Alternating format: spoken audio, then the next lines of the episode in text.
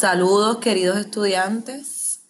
Está aquí su profesora Calzada y vamos a tomar la primera clase del Burlador de Sevilla que va un poco a combinar datos sobre el autor, la estructura de este texto, con una explicación breve, un análisis breve de mi parte para que ustedes guíen su lectura del primer acto de esa obra de teatro, titulada El burlador de Sevilla. Es importante que recuerden que el autor de esta obra se llama Tirso de Molina y que la obra es de 1627, es una obra de teatro, es un género nuevo, nosotros no lo hemos estudiado antes en clase, excepto con la Celestina, y el humanismo del Renacimiento. Pero en este caso es un tema muy diferente el que se va a trabajar en el Burlador de Sevilla. Deben recordar que es de 1627, que es lo mismo que recordar que es el siglo XVII, la, el año en el que se publicó, el siglo en el que se publicó El Burlador de Sevilla. Es una obra de teatro, por lo cual deben reconocer estos rasgos. Una obra de teatro está pensada y se escribe con el propósito de presentarse. La representación es el objetivo de las obras de teatro. Eh, si no se representan, pues no cumplen su verdadero propósito. Las obras de teatro se organizan en actos o en jornadas, como en este caso. En este caso son tres. Eh, sus personajes dialogan, ese es el método por el cual nosotros conocemos la acción a través de un diálogo de los personajes. Esos personajes se caracterizan por un vestuario, por una forma de hablar, por un montón de, de factores que identifican a ese personaje y lo diferencian de los demás. En este caso de Tirso de Molina, el burlador de Sevilla, la representación de los personajes es bastante diversa. Aquí hay personajes de la nobleza, personajes criados o plebeyos y subordinados a la nobleza, y también hay otras clases sociales, eh, los marginados, por ejemplo, o los pobres eh, civiles. Eh, yo les voy a dar ejemplos de esto más adelante, cuando estemos analizando el primer acto. Bien, entonces esos elementos son bien importantes y ustedes van a notar que en el burlador de Sevilla hay muchos momentos en los que hay una información entre paréntesis al principio que te dice sale don Juan o dice para él el don Juan y sale lo que piensa o lo que dice. Esas intervenciones obviamente son de la mano del autor porque como el fin es representarla ante un público, son cosas que el actor debe saber hacer para dramatizar bien la escena, el texto. Nosotros nos vamos a quedar con el análisis de la obra escrita. Nosotros no vamos a ver el burlador de Sevilla y hacer un juicio teatral. Estamos haciendo un juicio literario, porque el teatro también es un género literario. Bien, Voy a seguir comentándoles algunos datos sobre las cosas que distinguen a Tirso de Molina como autor de esta obra. Tirso de Molina es uno de los tres dramaturgos más importantes de España en el barroco. Recuerden que estamos en el siglo XVII y todavía en España estamos en el barroco. Eh, recuerden el contexto social e histórico del momento, estamos en la contrarreforma, la iglesia está, la iglesia católica está enfrascada en una lucha con la iglesia protestante, que ha cuestionado muchas cosas de la iglesia.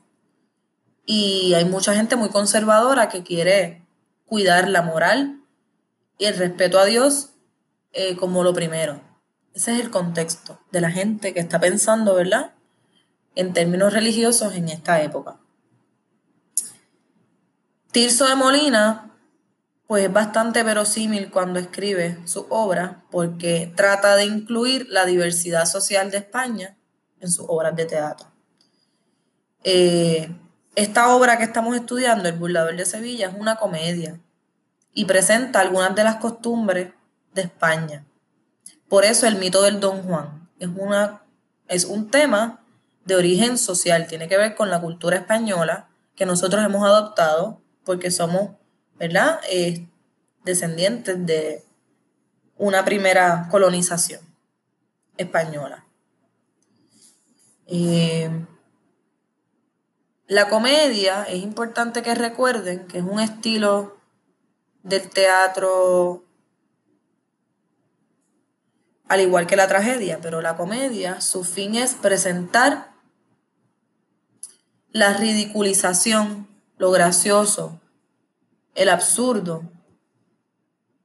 de la vida en una representación teatral. Busca la risa, busca la reflexión a través de la risa. Eh, tiene que ser cómico, tiene que gustar. Es bien importante que el contenido de esa obra le guste al público. Si no, no funciona la, la comedia. Eh, su fin es divertir y hacer reír a las personas. Demuestra lo ridículo, las cosas ridículas, absurdas y graciosas que nos pasan todos los días en la vida. Eh, un ejemplo de eso es el mito del Don Juan, que es una actividad popular, es común, es bastante conocida, el hecho de que existan hombres que se aprovechen de mujeres para satisfacerse ellos y burlar o dañar la imagen de las mujeres. Eso es algo que es parte de la cultura española y también de nuestra cultura puertorriqueña. Bien, ¿qué más les voy a comentar? A ver. Mm. Obviamente, dentro de esos personajes de la comedia, siempre tiene que haber un protagonista, que en este caso es el Don Juan. Se llama Don Juan Tenorio formalmente. Y un antagonista. ¿Cuál es el antagonista de Don Juan? Pues miren, esa pregunta la podemos hacer varias veces. Ahora, cuando estemos leyendo el segundo acto o el tercer acto, porque puede que cambie la respuesta. Ahora mismo la respuesta puede ser, bueno, pues su antagonista es el duque Octavio, porque es el prometido de Isabela. Eso lo van a entender cuando estén leyendo el primer acto. Y don Juan tiene relaciones con Isabela a escondidas, engañándola, haciéndole pensar que es el duque Octavio, que va a ser su próximo esposo, su futuro esposo.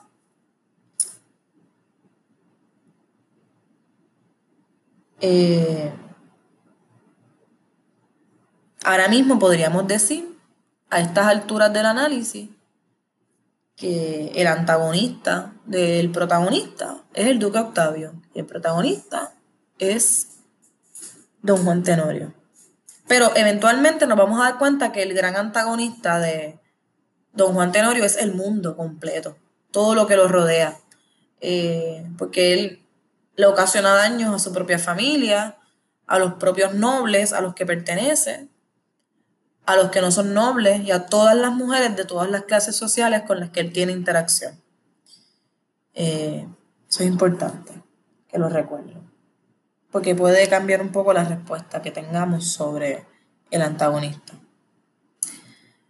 Veamos a ver qué más puedo decir por encima. Eh, si vivimos en un contexto social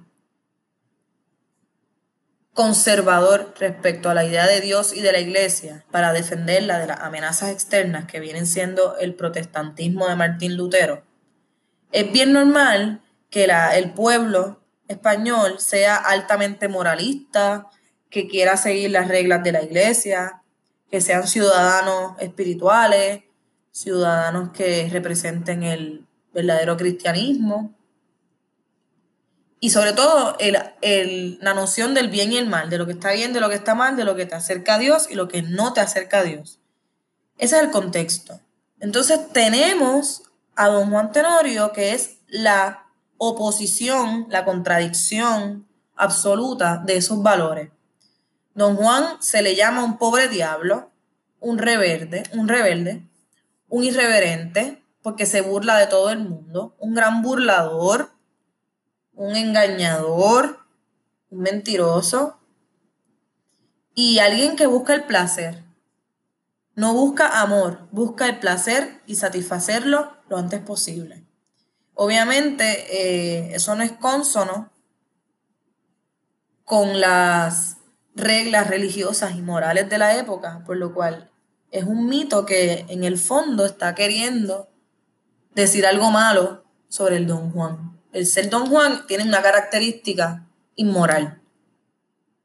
Eh, ser mujeriego y buscar el placer sexual frente a cualquier cosa y no, que no importen los sentimientos ni la relación como tal, pues eso está bien. Es lo que piensa un Don Juan y eso está mal, es lo que piensa la sociedad de la época. Eh, obviamente los temas que están presentes aquí en esta obra son eh, que tienen que ver con el barroco, son la honra y el honor. La imagen aquí de todo el mundo está en cuestión porque don Juan se encarga de dañarle la vida y los planes a todo el mundo en la obra. Eh, el rol masculino debe representar siempre la virilidad, la masculinidad y el poder masculino. Y hay símbolos como la espada, el castillo, la barba, que representan el honor y la honra de los personajes masculinos. Eh, la honra o el honor de la mujer en la época, según se espera de ella, es su virginidad, su honestidad. Eh, son algunas de las cosas que se esperan de, de las mujeres en la época y en la obra también. Pero las acciones del Don Juan también son representativas de otros temas del barroco como el caos, el engaño, la mentira, la rebeldía, eh, la insolencia, el cuestionamiento a, las instituciones, a la familia, a la iglesia, al Estado, eh, a todas las instancias que se pueda cuestionar y de alguna manera enfrentar y contrastar pues se va a hacer. Lo haría un Don Juan, por ejemplo. Su fin, el fin del Don Juan, ya lo hemos visto en otros, en otros textos, es satisfacer los placeres mundanos, los placeres humanos, los vicios. No le importa ser moral en ningún momento. Ese no es su fin. Y lo vamos a conocer por varios argumentos del, del personaje. Es un personaje muy dinámico y el movimiento es un tema barroco, así que este personaje cada vez que se mueve, hace una fechoría, se mueve, hace otra fechoría, vuelve, sale airoso, eh, lo culpan, lo chotean, regresa y sale airoso de todo, pues eso representa una rapidez en el texto, ustedes lo van a ver. Es un texto que, una obra bien rápida, súper rápida, el parlamento es bien breve, así que eso imita la rapidez de las acciones este personaje va a las millas, va caóticamente rápido, igual que el mundo barroco de la época. En el próximo audio les voy a presentar un análisis cuidadoso, voy a ir sobre el primer acto. ustedes tienen un PDF que yo les envié del Burlador de Sevilla, van a ubicarse ahí, en el primer acto, jornada primera, va a decir, y me van a seguir mientras lean, eh, o después que lean para que entiendan lo que leyeron. Ese es el próximo audio.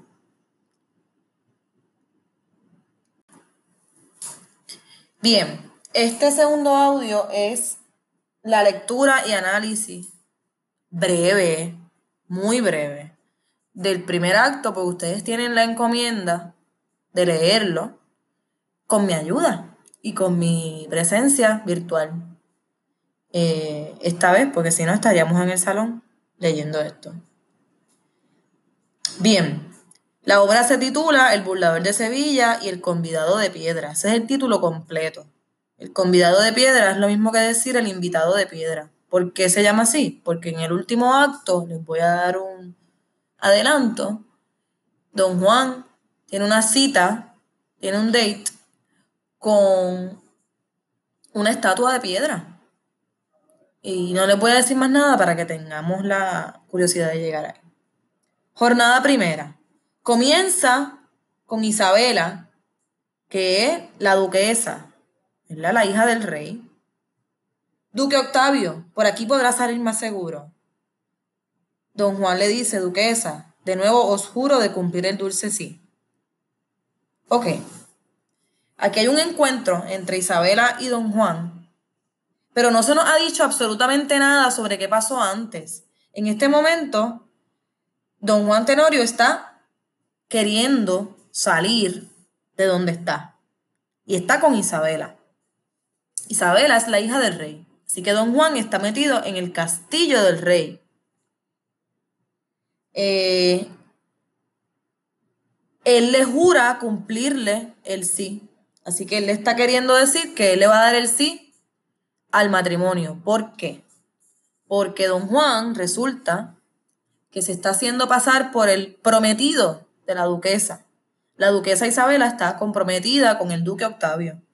Así que don Juan se mete en la habitación, en el cuarto de Isabela, para estar con ella la noche antes de la boda y prácticamente dañar todos los planes de la boda porque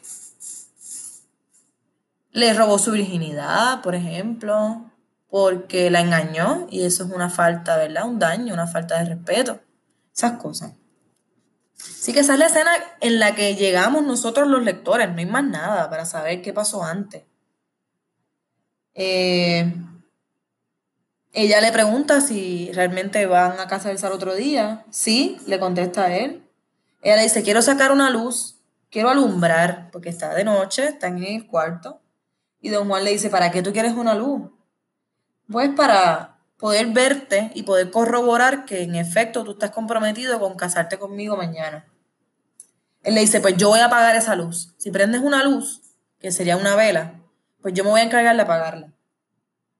¿Pero por qué? Le dice ella. Ah, cielos. ¿Quién eres? ¿Quién eres tú? Hombre. Y él le contesta, ¿Quién soy? Un hombre sin nombre. No se identifica de primera intención, porque es un hombre sin identidad. Eso lo, le podemos dar pensamiento más adelante también. Pero ahora mismo nosotros no sabemos eh, de dónde él salió. Solamente sabemos que se llama Don Juan Tenorio. Y la palabra don, ese prefijo significa de origen noble. La D de o origen. N de noble. Así que es noble, es hijo de nobles, es parte de la nobleza. Pero no sabemos más nada. Eh, no sabemos cuál es su familia. En efecto, eso es lo que no tiene. Por eso es que va por la vida libre y despreocupado. Eh, él le dice que no, que él es un hombre sin nombre. Y ella le pregunta que tú no eres el duque, ¿no? Ay, Dios mío, el palacio, detente. Le dice él, dame, duquesa, la mano porque se está despidiendo, se va. Isabela le dice, no te detengas, villano. Pobre el rey. soldados, gente. Pide que vengan soldados, ¿verdad? Para, con una vela encendida, porque para que vean lo que está pasando y quién se acaba de escapar. Eh, llega el rey, el padre de ella, a la escena, porque está en otra habitación, y llega con luz, llega con una vela encendida para ver lo que está pasando. Descubre, pregunta lo que está pasando. Ella, le, ella está muy abochornada, no le puede contestar. Ella dice, qué triste lo que está pasando, rey, padre. Y don Juan le contesta de manera muy reverente y muy rebelde. Pues, ¿qué más va a pasar? Pues aquí hay un hombre y una mujer. Y el rey le, le contesta, hagan pagar a este hombre por su soberbia, ¿verdad? Por su irreverencia, por atreverse a contestarle al rey así. Ella dice que ha perdido el honor, que ha perdido posiblemente su virginidad o ha perdido todo el valor que tiene ella porque ha sido engañada por alguien. Eh, ella grita eso. Luego llega don Pedro Tenorio a escena Importante que recuerden que don Pedro Tenorio es el tío de don Juan Tenorio. no es el padre, es su tío. Y es embajador de España. Así que esta historia, para que lo sepan, comienza, la escena del encuentro de Isabela y el Don Juan empieza en Nápoles. Eh, y está metido en la escena un personaje que es embajador de España en Nápoles. Tiene que ver con los territorios que en Europa todavía eh, estaban conectados con el imperio español y pues debían la comunicación y relaciones con el imperio.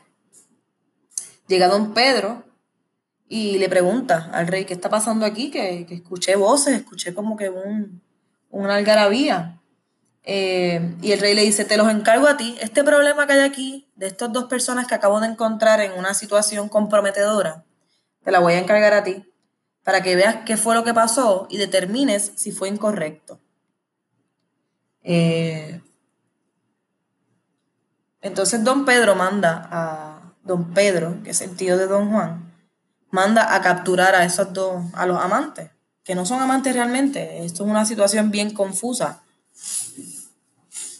Eh, don Juan dice que quién se puede atrever a, a decir que eso está mal si él estaba disfrutando. Y si él disfruta, pues no está mal. Eh, don Pedro manda a matarlo, ahí mismo, molesto don Pedro, que es su tío, pero todavía no saben, eh, don Pedro todavía no sabe que ese es su sobrino. Y don Juan le pregunta, ¿quién te engaña a ti si yo sé que yo voy a morir? Yo soy un caballero y no me voy a rendir así porque sí. Si tú vas a pelear conmigo y me vas a apresar, pues yo voy a pelear y va a ser con espada. Voy a, voy a matarte o voy a pelear contigo para ganar esta batalla. Eh, Isabela explica que se trata de un engaño, de que ella es la que siente El, dolor más grande. Y dice que se lamenta porque no está con el duque, porque esa persona no fue el duque. Eh, a ver. Don Juan después le dice a don Pedro que él es su sobrino. Él le dice, wow, qué traición, qué alta traición, que tú has hecho, ahora mismo eres mi enemigo por lo que hiciste, eres un desobediente, un atrevido, estoy por darte muerte. Eh, y don Juan le dice, bueno, es que yo soy joven, yo mozo soy y mozo tú fuiste, y pues del amor supiste, tenga disculpa mi amor, y pues a decir me obligas la verdad, oye y diréla, yo engañé y gocé a Isabela, la duquesa. Así que nuevamente la actitud de don Juan es muy irreverente. Dice que sí que engañó, que se acostó con la duquesa y que eso es todo una conducta de alguien joven, despreocupado, que no le importa la moral. Eh, don Pedro le dice, no continúas hablando así, eh, parece mentira, que falta de respeto, dilo todo o no digas nada expresa, explícate, porque tú dices estas cosas. Y él le dice, sencillito, fingí ser el duque Octavio. Yo estoy ahora mismo en el verso 75. Es el numerito que van a encontrar siempre a la derecha. Don Pedro. Eh, dice que ahora eso le va a traer problemas a su familia, eh, porque no puede creer que don Juan, a pesar de que lo sacaron de España y ahora está en Nápoles, por hacer exactamente lo mismo que está haciendo en Nápoles, todavía sigue haciendo esas cosas. Eh, y si entonces te atreves a hacerlo con la hija del rey de Nápoles, es lo peor que pudiste haber hecho. De todas las mujeres a las que le pudiste haber hecho esto, lo peor fue que lo hiciste con la hija del rey. Eh, entonces le dice, tu padre te envió de Castilla para acá y te dio una nueva vida para que cambiaras y dejaras de ser esa persona. Y tú te atreves a ofenderlo haciendo esto con la hija del rey. Esto se llama traición. Eh, él dice que él no, no pretende disculparse y se rinde y pone la espalda la espada en el suelo porque dice, no, yo no tengo nada por qué arrepentirme, yo no tengo nada eh, por qué preocuparme y sentirme culpable. Eh, entonces don Pedro le dice, ah, entonces ahora te echas para atrás, no, enfrenta tu delito, dale, hazle frente, eh, vamos a, a guerrear un rato para demostrarte que estás mal. Y don Juan le dice, mira, yo lo que quiero es escapar, ayúdame a escapar y ya. Eh, y el tío lo deja escapar. Y le dice que le va a escribir cartas para avisarle cómo va a terminar todo este asunto. Y bueno, don Pedro le dice, eso te pasa por ser un joven eh, que actúas a lo loco, de manera inmadura. Y él le dice que se va para España de vuelta, pero se va feliz porque él no, él la pasó brutal. Eh, luego, el rey se pregunta por qué tiene como un pensamiento ahí medio filosófico, que hay quienes envidian a la nobleza, pero se quejan de ella y le hacen daño y que él como rey tiene que estar atento a lo que mira y a lo que escucha para tratar de complacer a todas las mayores personas que pueda. Eh, llega don Pedro, que es el tío de don Juan, y le dice, se ha escapado, se ha escapado el, que cometió el delito. Eh, entonces ahí viene don Pedro y elabora toda una súper mentira, que nosotros por haber leído lo que pasó realmente, sabemos que no fue esto. La mentira de cómo supuestamente se escapó don Juan, como un héroe, que se cayó, que vinieron unos guardias, que lo iban a apresar, pero él volvió y se escapó antes de que lo cogieran, y toda esta idea así heroica. Eh, y le dice, para completar, para montar el conflicto, Don Pedro le dice al rey que Isabela dijo que el duque Octavio había cometido el delito de meterse en su habitación antes de la noche de bodas. Eh, aquí hay un tema adicional, ya además del engaño, de la burla, aquí hay engaño, aquí hay mentira de parte de el tío del don de don Juan. El rey pide que venga Isabela, ella se siente muy humillada, él le pide explicaciones y después la manda a callar la hace sentir que es la culpable de todo lo que ha ocurrido. Eh, él se siente ofendido porque su hija, ¿verdad?, ha traicionado el apellido. Eh, ella, él dice que pues el gran enemigo de la nobleza también es el amor, porque el amor rompe los muros, rompe las fronteras y hace que la gente se atreva a hacer cosas que verdaderamente no están bien, ¿verdad? Según la nobleza. Eh, y manda a que hagan pagar al duque por lo que ha hecho. Y a ella la encierran en una torre. Ese es su castigo. Eh, la castiga, resuelve, manda al, a don Pedro a resolver el asunto del duque. Y para eso vamos ahora. Ella se lamenta muchísimo, Isabela, porque siente que ha sido su error. Eh, y ya Increíblemente, don Pedro, que es el que ha mentido todo el tiempo aquí, porque don Juan, a pesar de ser el criminal, ha dicho la verdad, él no, dice que no cambia su versión. Don Pedro tiene un plan entre manos, por eso dice en el verso 215 que es una parte. Una parte es una observación que hace el propio personaje como simulando que nadie más lo está escuchando, pero nosotros lo escuchamos, los espectadores o lectores, y los personajes siguen su vida como si no estuviesen escuchando a ese personaje. Y en esa parte, don Pedro dice, si puedo, llore que al duque le disculpe su inocencia y que don Juan, mi sobrino, se case con Isabela. Así que el plan de don Pedro es que ellos dos terminen casados. Isabela y don Juan Tenorio. Entonces cambiamos de escena, ahí rapidito, y vamos a conocer al duque Octavio con su criado que se llama Ripio. Y el duque Octavio está muy ilusionado con la idea de casarse con Isabela, Eh, Ripio le dice, bueno, es que el amor debe ser correspondido para que sea eterno y todas estas cosas habla sobre el amor, que es su criado. Y además de todo, lo que está queriendo decir Ripio es, vale la pena amar tanto eh, si te enteras de cosas malas. Y obviamente, estas cositas tienen que ver con algo que sabe Ripio y no sabe el duque. Sabe el criado, pero no sabe el duque. ¿Qué es? Bueno, que alguien ha dicho, Isabela concretamente ha dicho, que el duque estuvo la noche anterior en el castillo del rey, eh, previo a la noche de boda, con su hija.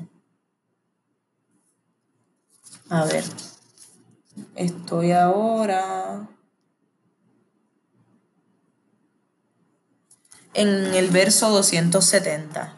Ahí llega el criado de, del rey que está con don Pedro, al lado de don Pedro, y le dice que el embajador de España eh, ha mandado, tiene un mensaje que darte de parte del rey, y es que vas para prisión. Y Octavio le dice, pero ¿por qué? ¿Qué yo hice? Y dice, ¿a qué yo debo su honrada visita? No entiendo. ¿Por qué me vienen a decir que estoy preso y por qué ustedes están aquí? Ustedes son parte del castillo. Eh, dice don Pedro que el rey lo ha enviado a apresarlo, a castigarlo y que no haga alboroto. Y el duque Octavio sigue preguntando qué es lo que él ha hecho, porque él no sabe lo que ha hecho. Y luego don Pedro dice, te, te lo voy a contar estando el rey y yo hablando de algunos negocios en la habitación. En alguna parte de la casa escuchamos uno, socorro, socorro. Eh, escapó un hombre, ese hombre escapó como un demonio y ella culpó al, al duque. Ella dijo que fuiste tú. Así que por eso estoy aquí, a buscándote preso. Luego dice don Duque Octavio, pero ¿y qué es eso? ¿Qué barbaridad? ¿Qué clase de mentira? Don Pedro dice, todo el mundo lo sabe. Eh, todo el mundo está consciente de que es traicionado al rey eh, y de que vas a pagar por eso. Y Octavio le dice, yo me siento traicionado por Isabela. Yo soy el que está afectado aquí. Ella no me quiere de verdad, se ha burlado de mí. Eh, de, qué valía que, de qué vale que yo la quiera tanto si ella no me quiere igual, que era lo que precisamente su criado le estaba diciendo un rato anterior.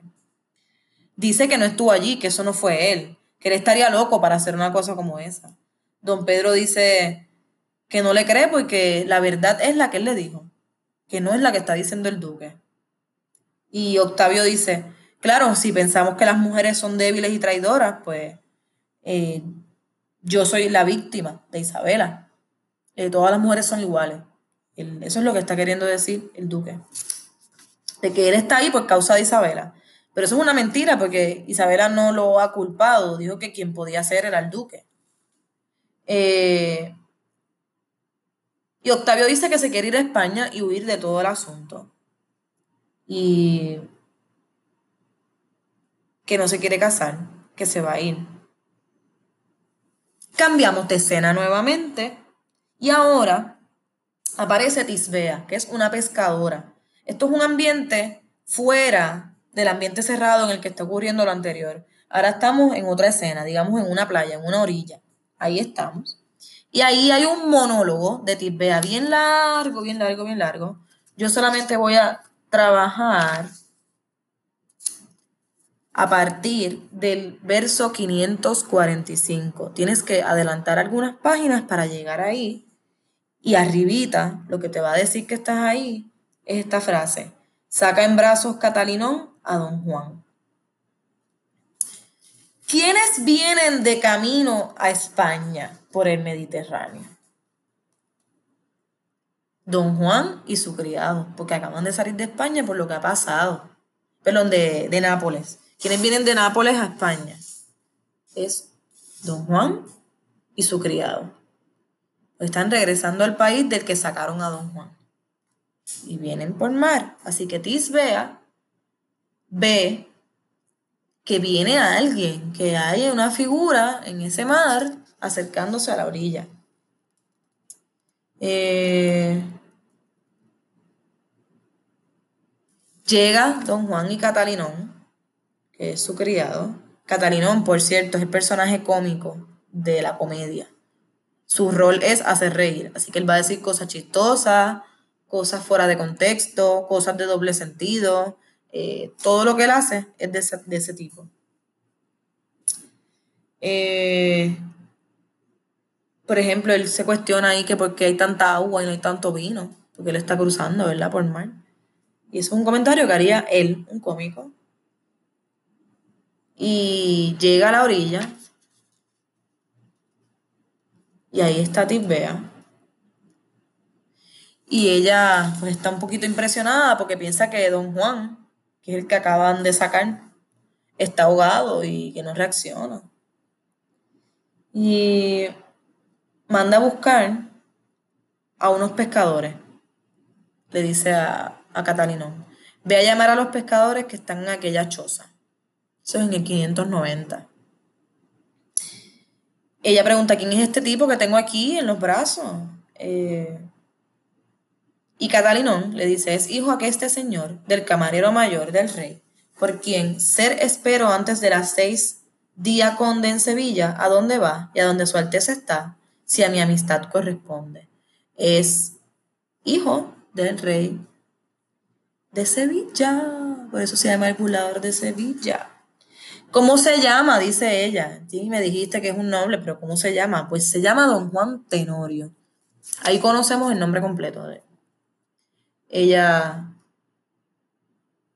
lo está mirando y está embelesada por él. Dice, wow, tan joven, tan bello, tan noble, tan galán. Por favor, revive, no te mueras. Eh, ella le está diciendo, y él le pregunta, él reacciona y le dice, ¿dónde estoy? Y ella, ya puedes ver en brazos de una mujer. Y ahí empieza él con esa labia monga, con el tratar de convencerla y enamorarla a través de las palabras, por lo que le dice, engatusarla como ustedes dijeron en la tarea. Y pues él está ahí haciendo su labor de convencerla. Y ella le dice, wow, que mucho tú hablas para venir estar ahogado. Tú estabas sin aliento, ahora tienes demasiadas palabras. Eh, él está empapado de agua, y, pero está preñado de pasiones, de fuego, de deseo, de ganas de amar. Eh, eso es una paradoja y eso es parte de las figuras del barroco. Eh, él le dice a ella que ella es tan fría, pero que ella lo abraza, así que ella siente también amor por él. Así que toda esta es la estrategia discursiva de Don Juan para engatusar completamente a Tisbea. Eh,